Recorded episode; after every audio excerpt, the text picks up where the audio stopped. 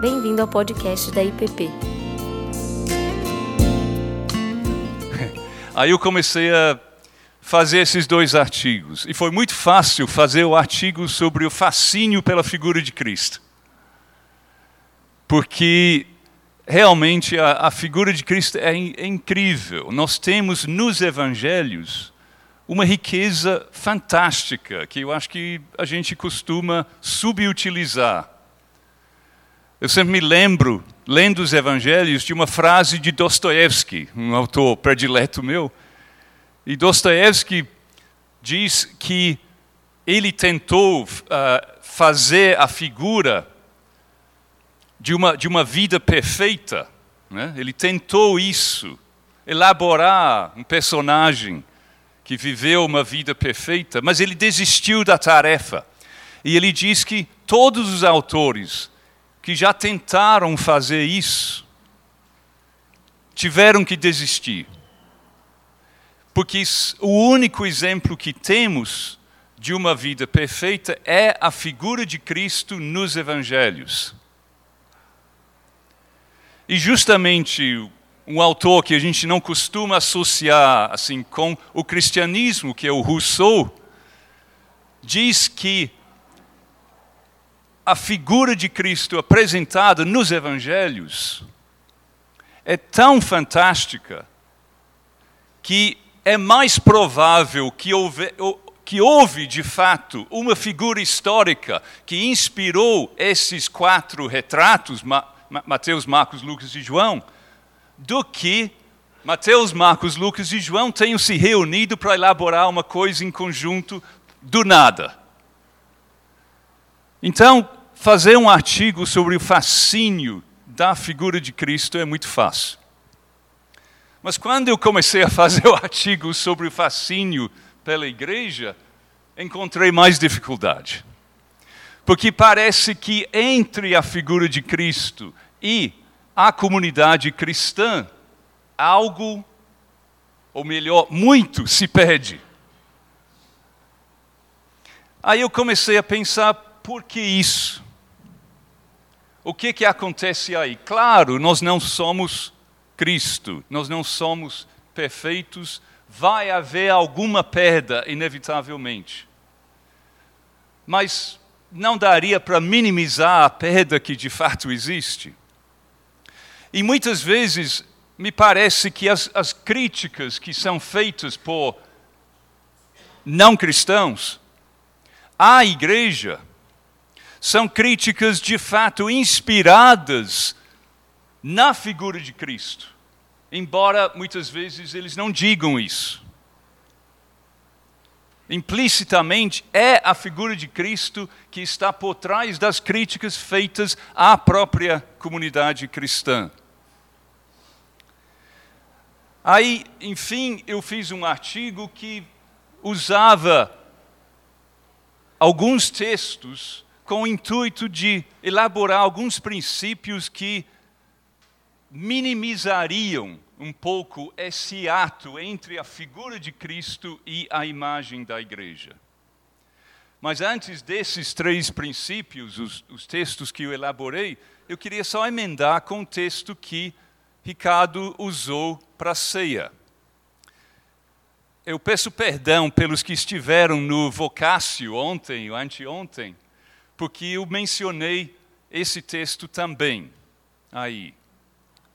Porque eu estava pensando justamente nesse texto de João 13, onde Jesus fala que é através do amor mútuo entre os discípulos de Cristo que os de fora vão saber que são discípulos de Cristo. E também o texto de Gálatas, capítulo 6, onde fala para a gente fazer o bem a todos, mas especialmente aos da fé, aos irmãos da fé.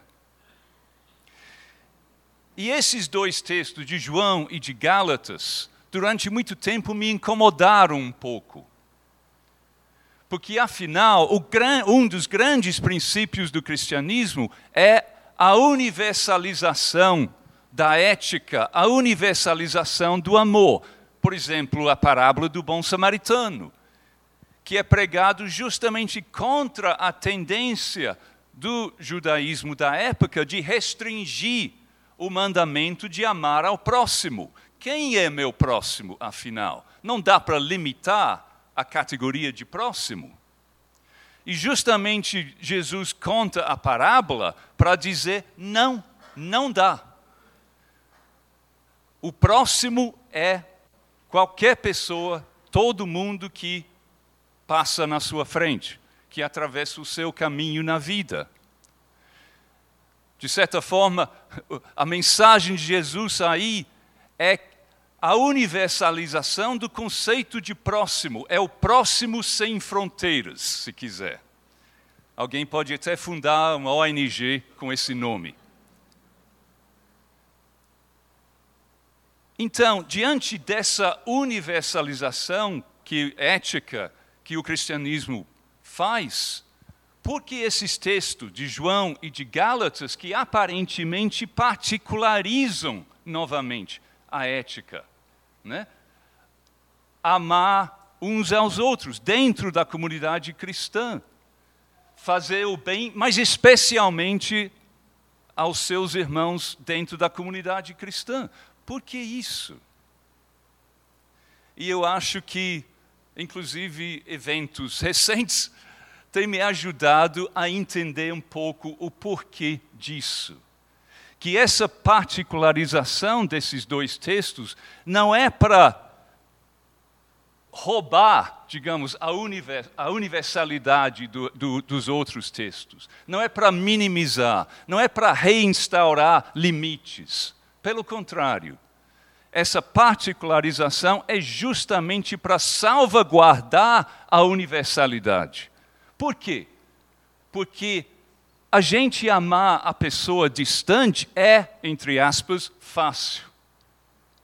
É muito mais difícil você amar a pessoa muito perto de você, que em princípio seria igual a você, e no entanto pensa diferente de você.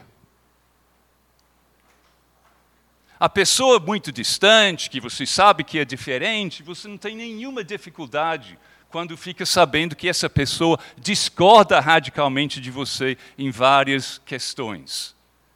Mas quando a pessoa que você tem como muito próximo, muito perto, igual, pensa diferente, é difícil engolir. Então, a tentação de justamente não amar, até odiar, a pessoa que é próximo, no entanto, discorda, é muito grande. E por isso, a universalização do mandamento de amor, a universalidade do mandamento de amor, tem que ser resguardada com essas exortações particularistas. Ó, oh, gente, não esqueça, principalmente esse pessoal você tem que amar. Esse pessoal você tem que fazer o bem. Bom, dito isto, uh, eu vou usar os textos que já estão aí. Se puder projetar, por favor, o primeiro, que é. Já está. Romanos. Romanos 12, de 3 a 8. Porque, pela graça que me foi dada, digo a cada um dentre vós que não pense de si mesmo além do que convém. Antes, pense com moderação, segundo a medida da fé que Deus repartiu a cada um. Porque assim como num só corpo temos muitos membros, mas nem todos os membros têm a mesma função, assim também nós, conquanto muitos, somos um só corpo em Cristo e membros uns dos outros. Tendo, porém, diferentes dons segundo a graça que nos foi dada. Se profecia, seja segundo a proporção da fé. Se ministério, dediquemo-nos ao ministério. Ou o que ensina, esmere-se no fazê-lo. Ou o que exorta, faça-o com dedicação. O que contribui, com liberalidade. O que preside, com diligência. Quem exerce misericórdia, com alegria. E também favor o segundo texto, que é de 1 Coríntios 12. Então, Romanos 12 e 1 Coríntios 12. Ora, os dons são diversos, mas o Espírito é o mesmo. E também há diversidade nos serviços, mas o Senhor é o mesmo. E há diversidade nas realizações, mas o mesmo Deus é quem opera tudo em todos. A manifestação do Espírito é concedida a cada um visando a um fim proveitoso. Porque a um é dada, mediante o Espírito, a palavra da sabedoria, e a outro, segundo o mesmo Espírito, a palavra do conhecimento. A outro, no mesmo Espírito, a fé. E a outro, no mesmo Espírito, dons de curar. A outro, operações de milagres a outro profecia, a outro discernimento de espíritos, a um variedade de línguas e a outro capacidade para interpretá-las. Mas um só e o mesmo Espírito realiza todas estas coisas, distribuindo-as como lhe apraz a cada um individualmente. Vamos pensar um pouco esses dois textos juntos. O princípio que eu quero frisar aqui é o que eu chamo o princípio da distribuição. O que, eu quero dizer com isso? É a questão do princípio da distribuição dos dons do Espírito. Obviamente, quem faz essa distribuição é o próprio Deus. Então, aqui nós temos nesses dois textos, duas, as duas principais listas de dons do Espírito Santo. Nós não, não vamos falar exatamente disso aqui, só fazer a observação que vocês devem ter reparado, essas duas listas são extremamente diferentes. Aliás, os dons citados nas duas listas, só há um dom nas duas listas. Não sei se alguém conseguiu reparar. Qual é o único dom que é repetido nas duas listas? Não, ninguém. É a profecia. É o único dom repetido. Todos os outros dons são diferentes. E não só são diferentes, mas quando a gente pega como um todo a lista de Romanos, a lista de Coríntios, parece que são fenômenos totalmente diferentes. Digamos assim, para simplificar, a lista de dons em Coríntios é o que a gente esperaria da fama da igreja de Coríntios. Né? É, digamos, é uma lista carismática. Né? Fala dos dons mais espetaculares, mais. Né? uh, o que muita gente pensa mais hoje em dia quando pensa nos dons do Espírito Santo. Né? Por outro lado, a lista de Romanos é totalmente diferente. Não é uma lista carismática, a não ser talvez aquele negócio de profecia, né, de tal, mas o resto não é nada disso. Eu chamaria isso de uma lista prosaica. É muito dia a dia, é muito chão. É como presidir, é como doar, é como né, ensinar as coisas mais corriqueiras. Então a impressão que dá é que essas duas igrejas têm muito pouco a ver entre si. Eu acho, pessoalmente, que Nenhuma dessas duas listas é exaustiva, nem somando as duas nós temos uma lista exaustiva. Paulo não estava preocupado em dar uma lista exaustiva de dons do Espírito Santo. Mas o que eu quero frisar aqui é outra coisa. Nos dois textos, os dois textos têm em comum a preocupação não tanto com os dons em si, cada dom especificamente, mas com a maneira que Deus distribui os dons. Isso que é enfatizado é o princípio da distribuição. E nos dois casos enfatizado a soberania de Deus na distribuição e a diversidade. Então, o que nós, nós vemos, e é bom a gente tensa, tentar pensar um pouco, um pouco assim, uh, uh, o, o, o que seria se fosse diferente. Porque a gente percebe nessas listas várias coisas. Primeiro, que Deus não dá uh, uh, os mesmos dons a todo mundo. Ele distribui, ele diversifica. Mas também ele não dá todos os dons a ninguém. Ele não dá dons a apenas algumas pessoas. Então a gente pode imaginar como a comunidade cristã seria diferente se fosse diferente. Então, por exemplo, se Deus dissesse: vocês aqui terão dons do Espírito Santo, vocês aqui não terão. Os dons seriam exclusivos de alguns. O Deus que fizesse isso seria um outro Deus, com personalidade diferente do nosso Deus bíblico. E a comunidade cristã que seria criada seria bem diferente da comunidade que Deus quer criar.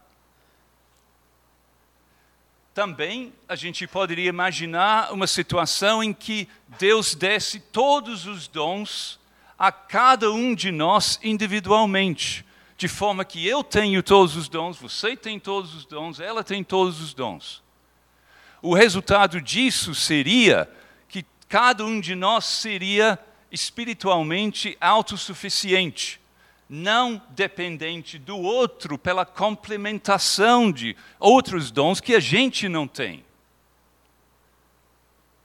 Isso criaria outro tipo de comunidade cristã, que aliás nem seria comunidade, né? seria apenas uma junção, um saco de batatas, né? de, de cada batata totalmente autossuficiente em si, sem interdependência. Então, de fato, o que acontece é que Deus não dá todos os dons a ninguém, e ele não omite ninguém na distribuição. Nós fizemos a ceia aqui. Em muitas igrejas, quando se faz a ceia, o pastor fala: alguém foi omitido na distribuição? Acho que Ricardo nem falou isso hoje. Falou? Então, eu que estava dormindo. Dormindo não, eu estava cochilando na hora do. É. Então, é, é como se o Espírito Santo fala: alguém foi omitido na distribuição? Não omite ninguém. E, igualmente, nós não temos uma hierarquia estabelecida de, ah, você tem esse dom, você é superior a quem tem um dom inferiorzinho. E ninguém é omitido totalmente. E ninguém é totalmente autossuficiente. Então, juntando essas coisas, essas características da distribuição dos dons, a gente percebe o tipo de comunidade cristã que Deus quer criar e a gente percebe também muita coisa a respeito do caráter de Deus. Um Deus que agisse diferente seria um Deus com outro caráter, criando um, um tipo de comunidade totalmente diferente.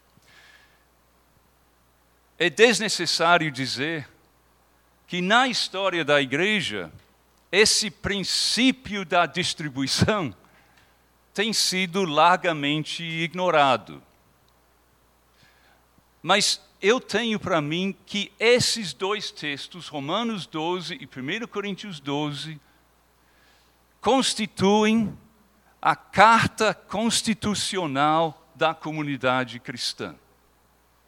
Porque é, é, aí que a gente estabelece esses princípios básicos.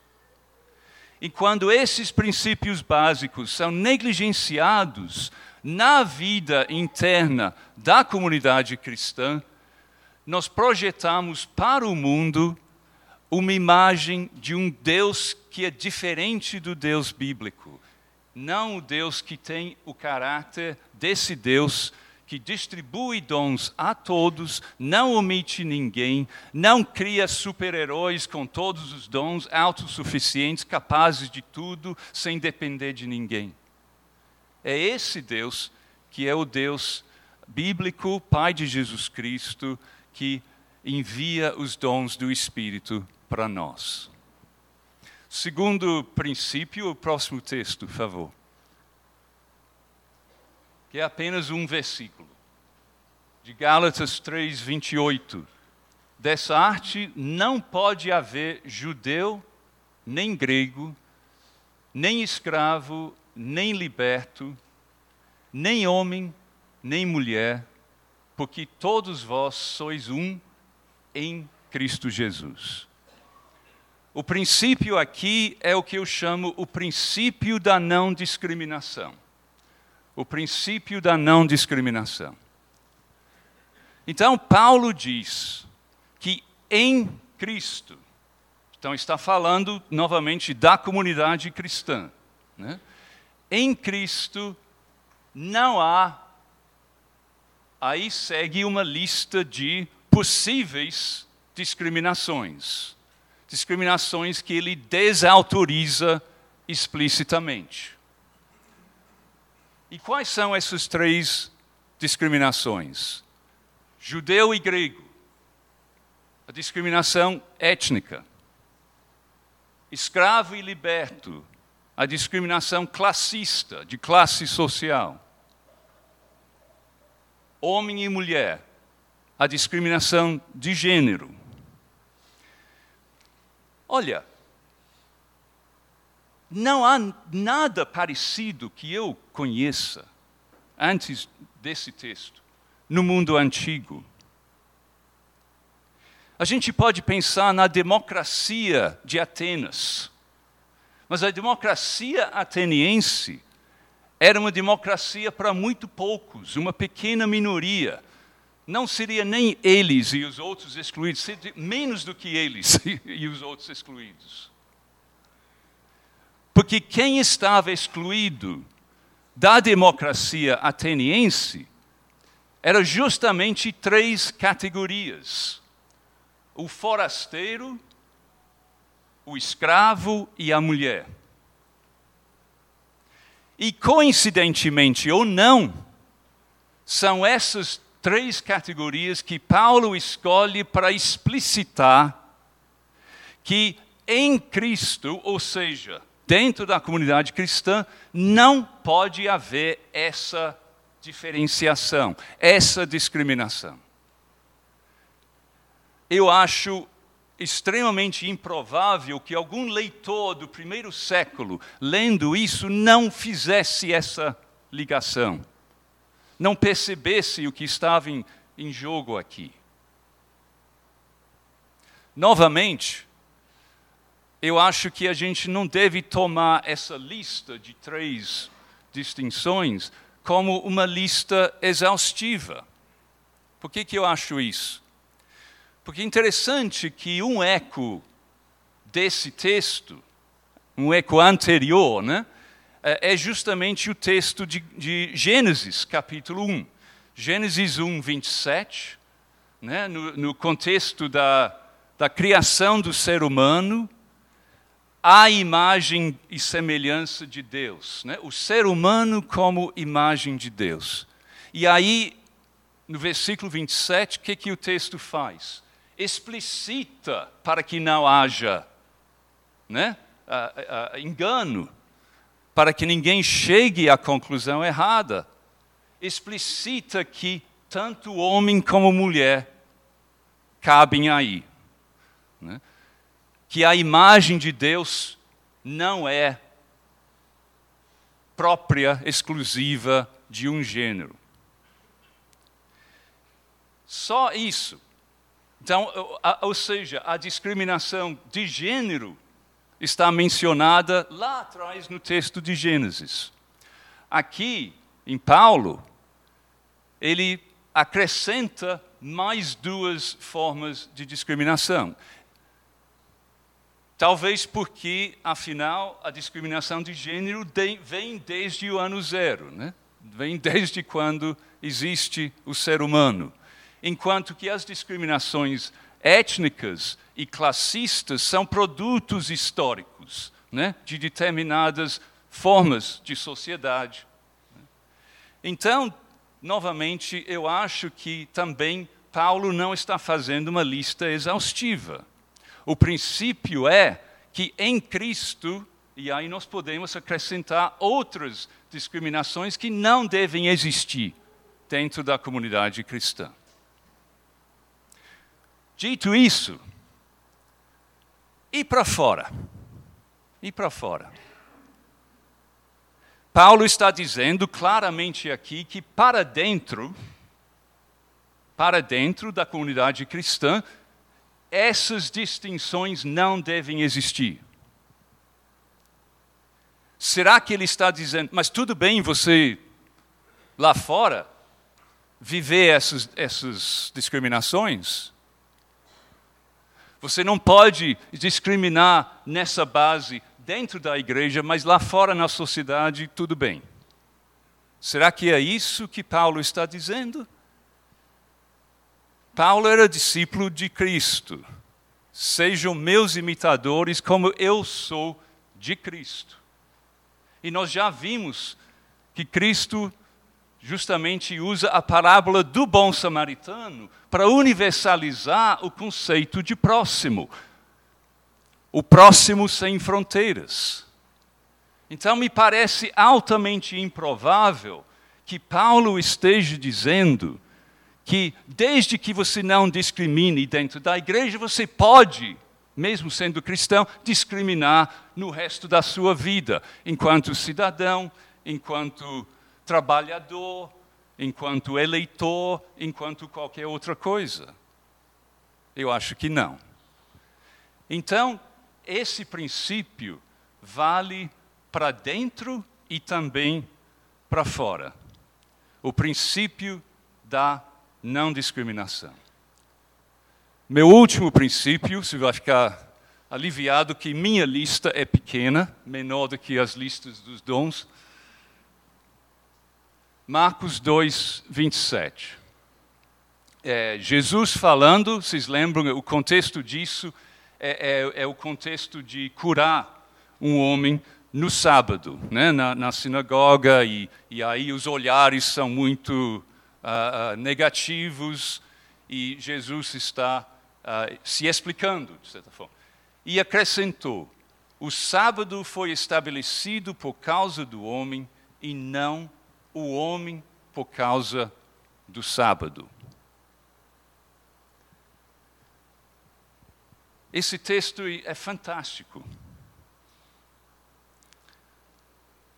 O sábado foi estabelecido por causa do ser humano e não o ser humano por causa do sábado.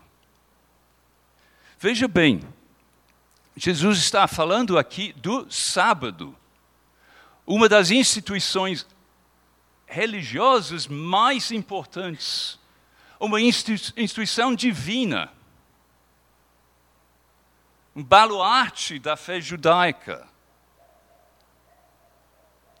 E mesmo sobre isso, ele diz: olha, isso aí não foi criado, ou foi criado para o ser humano e não vice-versa. Então, o que Jesus estabelece aqui é o princípio, o que eu chamo o princípio da primazia da pessoa humana. A pessoa humana tem primazia sobre as instituições, todas as instituições, mesmo as religiosas. E com certeza, muito mais do que as políticas e econômicas e tudo mais. Então, Jesus está estabelecendo aqui um princípio. E esse princípio pode ser aplicado em outros contextos. Basta a gente substituir pela palavra sábado alguma outra coisa. Por exemplo, o Estado foi estabelecido por causa do ser humano e não o ser humano por causa do sábado. Ou oh, do Estado. Obrigado. o Estado foi estabelecido por causa do ser humano, não o ser humano por causa do Estado. É? E nós vimos muitas e muitas vezes, sobretudo no século XX, é? O que acontece quando esse princípio é negligenciado. Quando o ser humano é colocado a serviço do Estado. O Estado tem primazia sobre a pessoa humana. E isso leva a desastres que é só uh, ler a história do século XX para saber. Da mesma forma, podemos substituir outra palavra. O mercado foi estabelecido por causa do ser humano e não o ser humano por causa do mercado. Quando se dá primazia ao mercado sobre o ser humano, isso leva igualmente a desastres. A primazia do ser humano tem que ser mantida.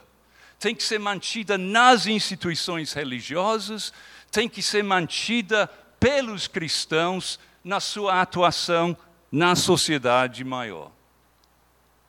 A primazia do ser humano sobre todas as instituições. Então, toda vez que se diz não, tem que ter, o Estado tem que ter primazia e o ser humano tem que ser sacrificado em função dele, vemos esse princípio sendo transgredido. E toda vez que se ouve que o mercado tem que ser obedecido, que não há alternativa, porque o mercado determina o que tem que ser feito e o ser humano, coitado, que se vire sozinho, e novamente está sendo sacrificado no altar do institucionalismo, em que alguma instituição humana está sendo colocada acima do ser humano. Então, esse princípio que Cristo elabora aqui é um terremoto. É um terremoto nas instituições religiosas.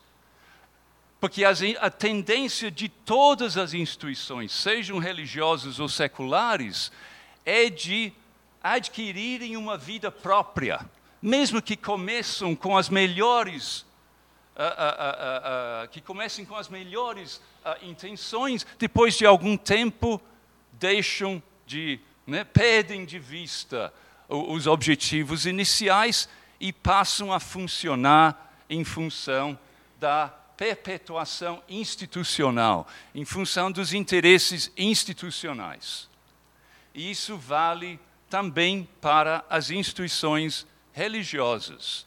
E nós vemos só para dar um exemplo, mas não é para pegar no pé assim de ninguém, mas o que a gente está vendo em muitos países, ainda pegou muito pouco no Brasil, mas eu tenho por mim que vai acontecer mais, uh, vai se descobrir mais.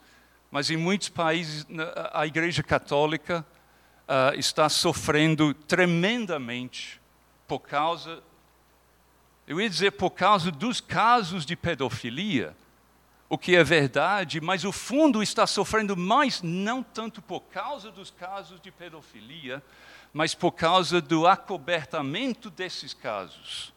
Ou seja, a, a, o, o, o fato de que durante décadas a hierarquia da igreja acobertou transferiu padres que estavam né, transgredindo, não, não informou para as autoridades, e claro, a pessoa continuou praticando as mesmas coisas em outro lugar, justamente para proteger a fama da instituição.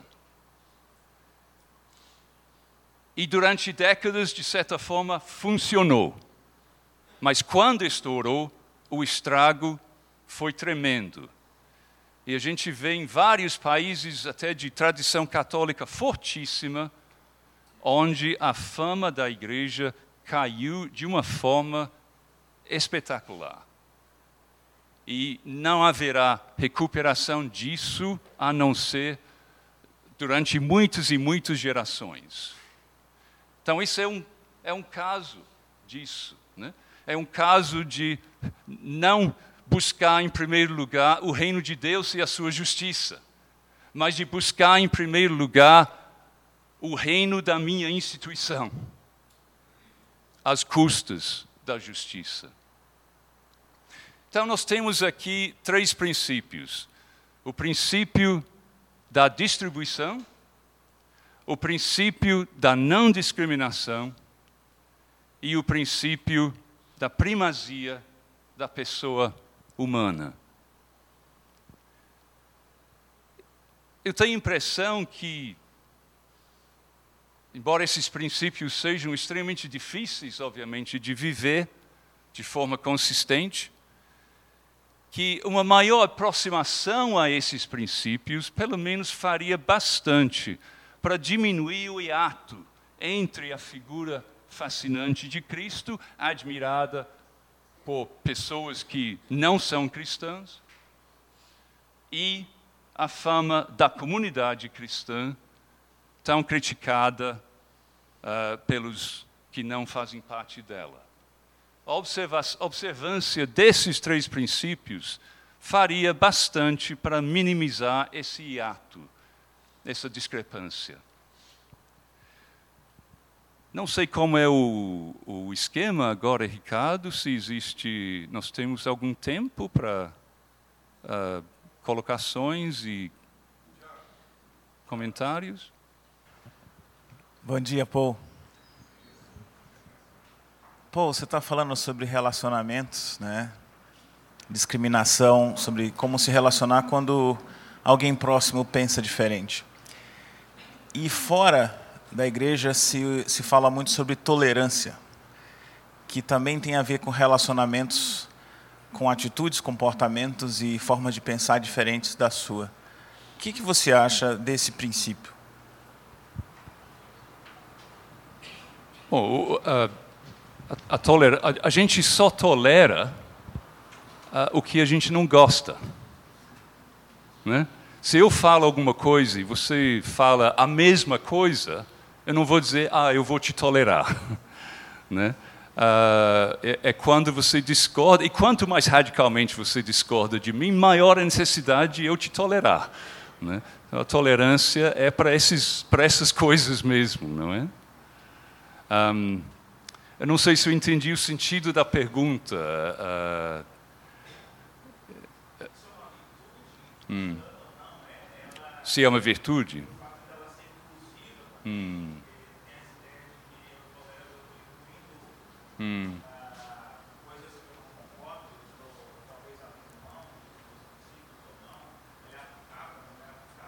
Hum. É. Uhum. Ah, voltando à questão, digamos, do exemplo de Cristo, né? Um, o que, que a gente pode falar? Cristo é tolerante ou é intolerante? Ou em que circunstâncias? Ah, a gente, se a gente pensar no, no, no, na linguagem de Cristo, né? que tipo de linguagem Cristo usa, ah, tem casos em que ele usa uma linguagem bastante aguerrida.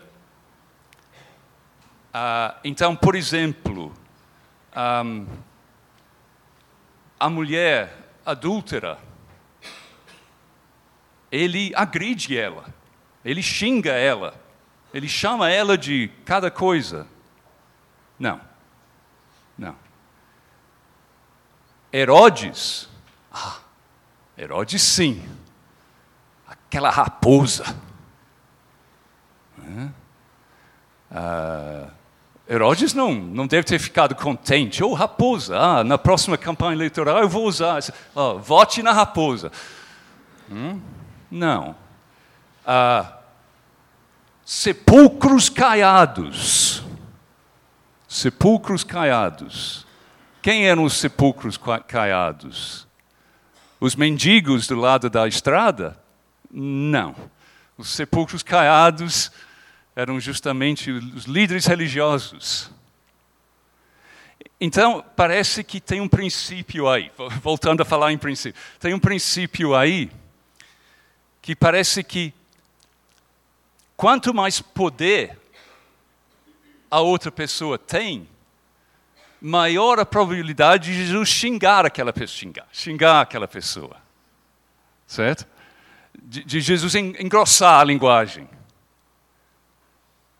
Para as pessoas sem poder, as pessoas vulneráveis, marginalizadas e tal, ele tem a maior delicadeza na linguagem.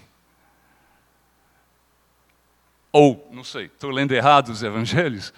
Me, parece que é isso. Né? Hum. Microfone? Ah, tem atrás.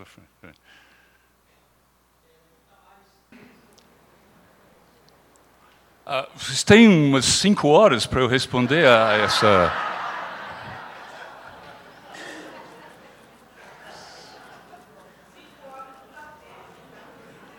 É, cinco horas é a resposta breve, né?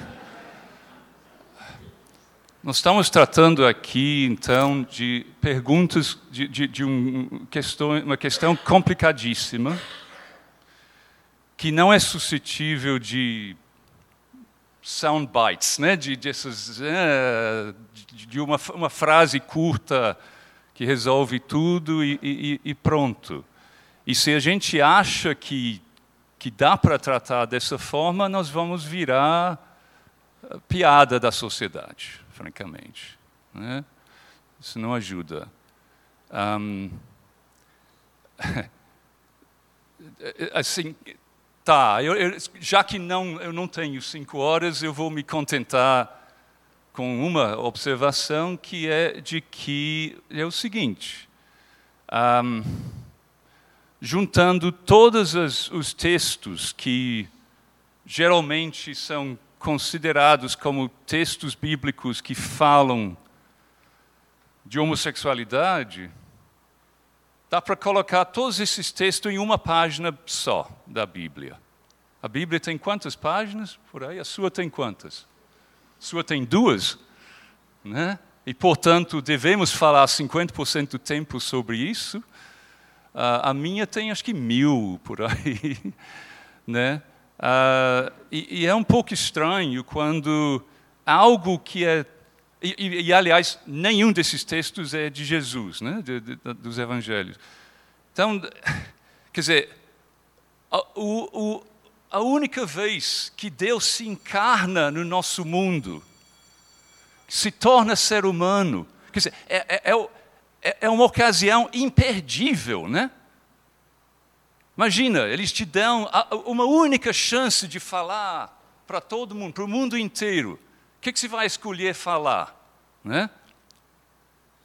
E, e, e, no entanto, nessa única vez que ele tem, única chance, nenhuma palavra sobre isso.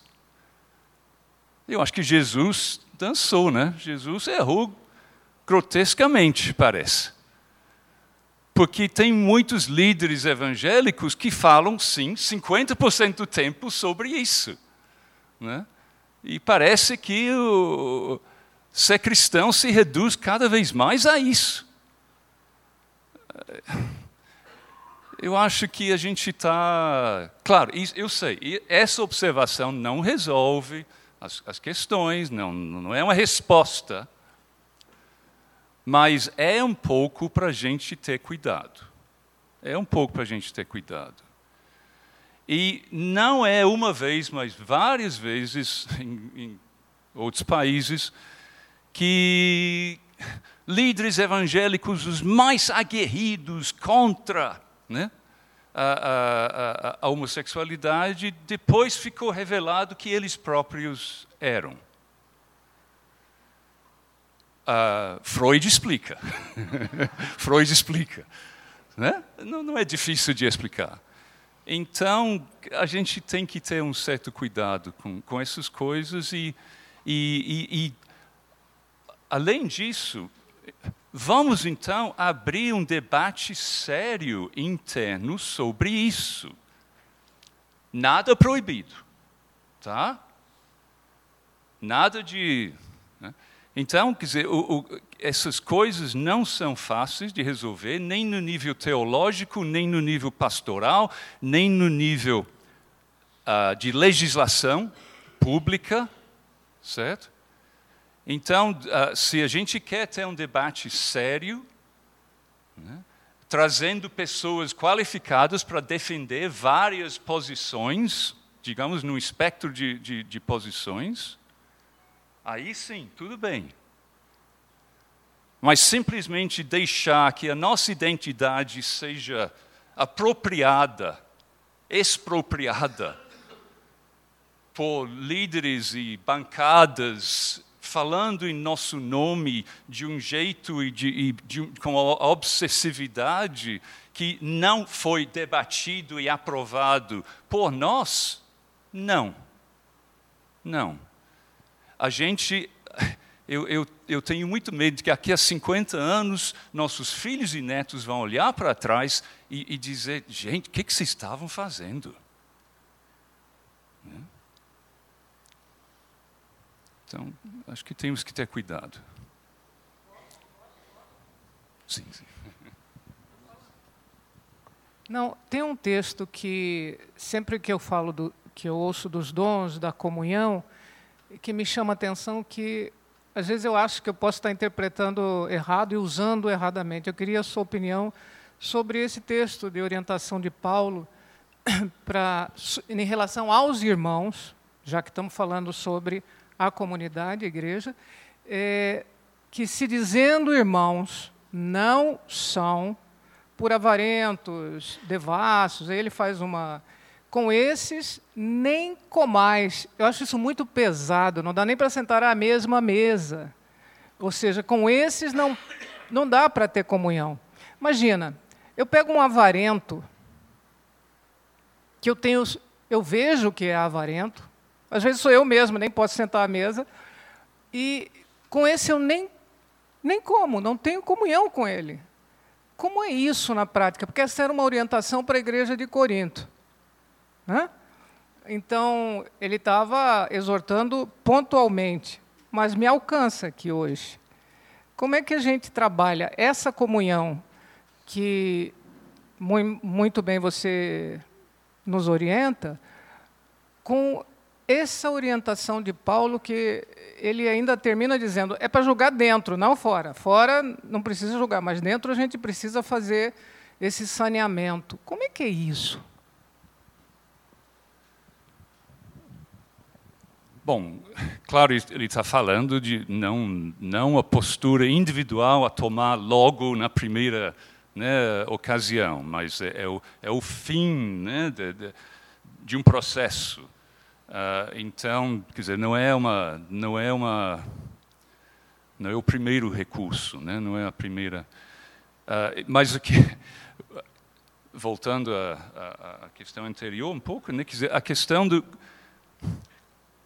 quais são as, os problemas que são frisados mais como problemáticos, os verdadeiros problemas me parece que nós estamos sendo, como é a frase de Jesus nos evangelhos, que, que coa, coa mosca e engole camelo, né? É isso, né?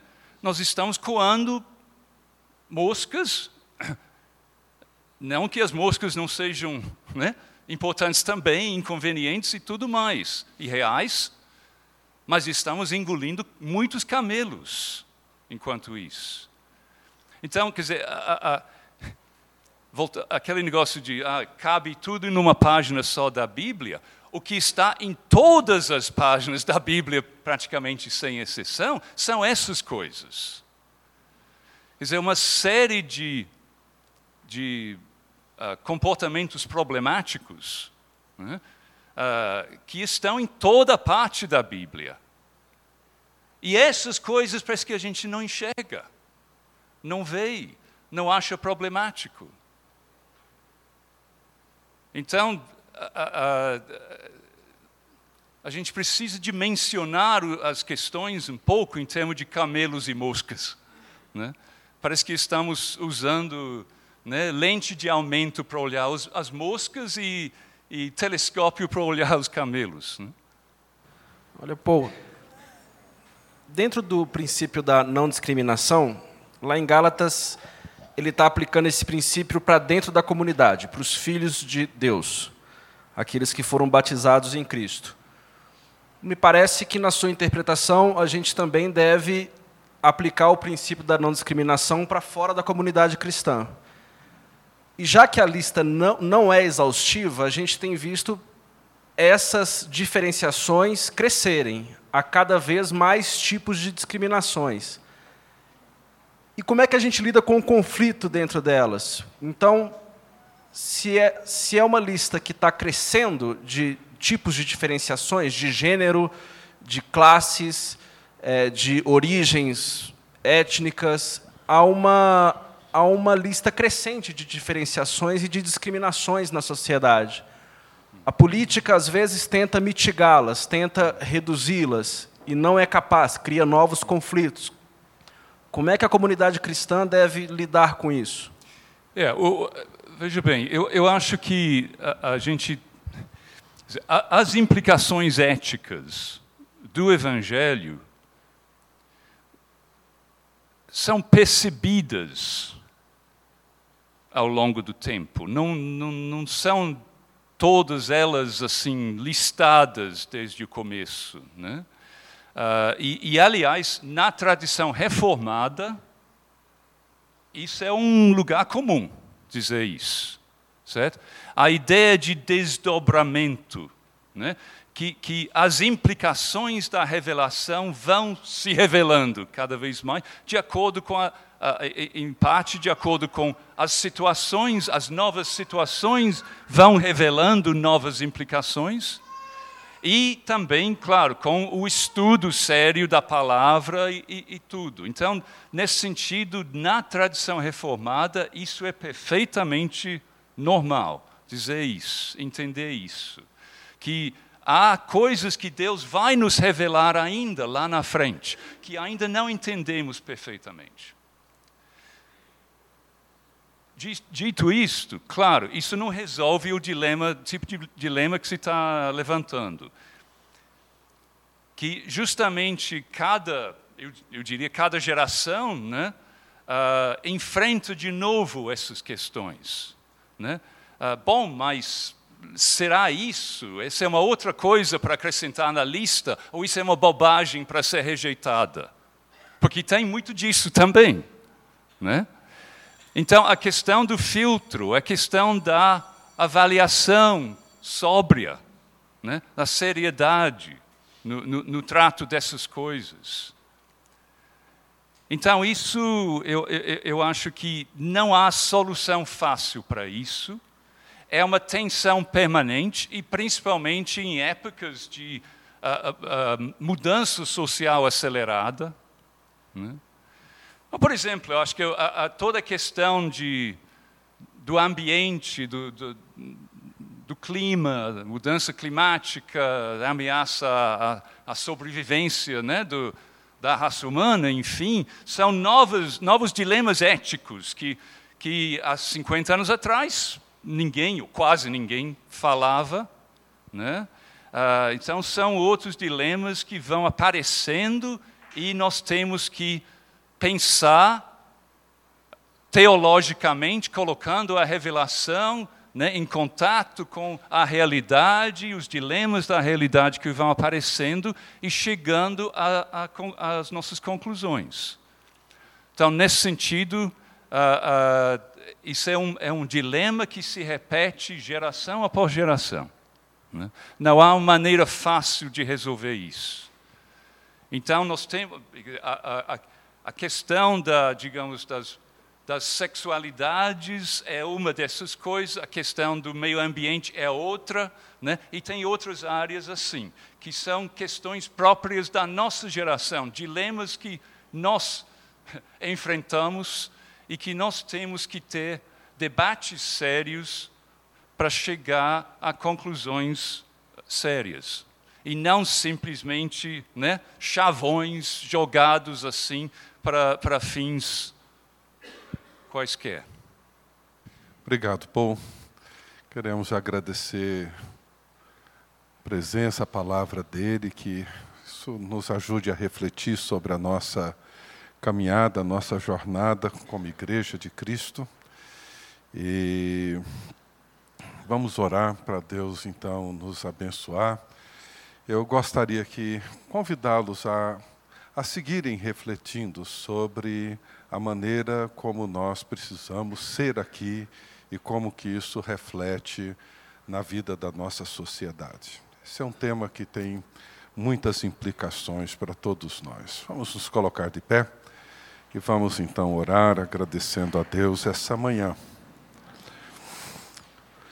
Pai querido, nós te agradecemos pela tua palavra, pelo evangelho do teu filho. Te agradecemos, ó Deus,